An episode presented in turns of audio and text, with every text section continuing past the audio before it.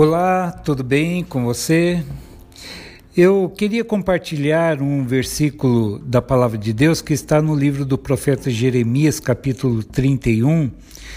Esse é o terceiro versículo do capítulo e diz assim: De longe se me deixou ver o Senhor, dizendo: Com amor eterno eu te amei, por isso com benignidade te atraí. Quando eu leio a Bíblia, muitas vezes eu vejo nela a poesia de Deus. Essa poesia tem como tema principal o amor. Nós somos obra de Deus, feitos à sua imagem e semelhança. A palavra obra, no original, quando se refere ao ser humano, significa poesia. Nós somos, sim, a poesia de Deus. Você ouviu o versículo que acabei de ler? Ouça novamente: De longe se me deixou ver o Senhor, dizendo: Com amor eterno eu te amei, por isso com benignidade te atraí. Jeremias 31, 3. Eu não sei, mas talvez você já tenha recebido muitas declarações apaixonadas ou tenha sentido atração por alguém. Há interesses na relação entre duas pessoas tem que haver uma química, uma troca. Esse contrato de amor é condicionado por algumas cláusulas. Você demonstra amor se é amado, você demonstra amor se é correspondido, porque essa relação depende de respostas claras. Às vezes esse sentimento pode até ser chamado de atração fatal. Aliás, há um filme com esse título, Atração Fatal a história é contada em meio às muitas cenas de traição e perigo. O texto bíblico do livro de Jeremias foi primeiro escrito para o povo de Deus, o povo de Israel, mas ainda hoje a palavra de Deus pode ser bênção para a minha e para a sua vida.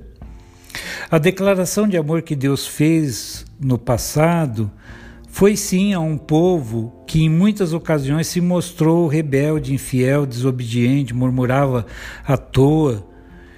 E no meio de um mundo onde reinam sentimentos tão distantes do amor verdadeiro, eu posso dizer que o que Deus sente por você é sincero. É através desse amor que você já foi, está sendo ou será atraído por Deus atraído e não traído. Podemos chamar essa relação divino-humana de atração vital e não atração fatal. Talvez você pense que não mereça o amor de Deus. A condição de pecado em que algumas pessoas se encontram faz com que elas pensem desta forma. Dizem: Penso que não mereço ser amado por Deus. Se ele se afastar de mim, eu posso até compreender, porque eu tenho sido muito infiel, não tenho correspondido ao seu amor, não leio a Bíblia, não oro, é, e por muito pouco eu tenho perdido a paciência com pessoas queridas e até com os desconhecidos também. Tenho vícios, sei que isso bloqueia a minha comunhão com Ele, e Deus teria sim toda razão se não me amasse. Mas há algo que eu preciso lhe dizer. O amor que Deus tem por você é especial e ele não desiste tão facilmente de tentar atraí-lo. Não importa a condição em que você se encontra neste momento, Deus quer que você saiba que Ele te aceita assim mesmo, sem perfume, sem roupa bonita, sem nenhum tipo de máscara, porque Ele sabe o que se passa no seu coração. Se você está sendo sincero em dizer que quer sentir o amor de Deus em sua vida, é tudo o que ele precisa ouvir de você.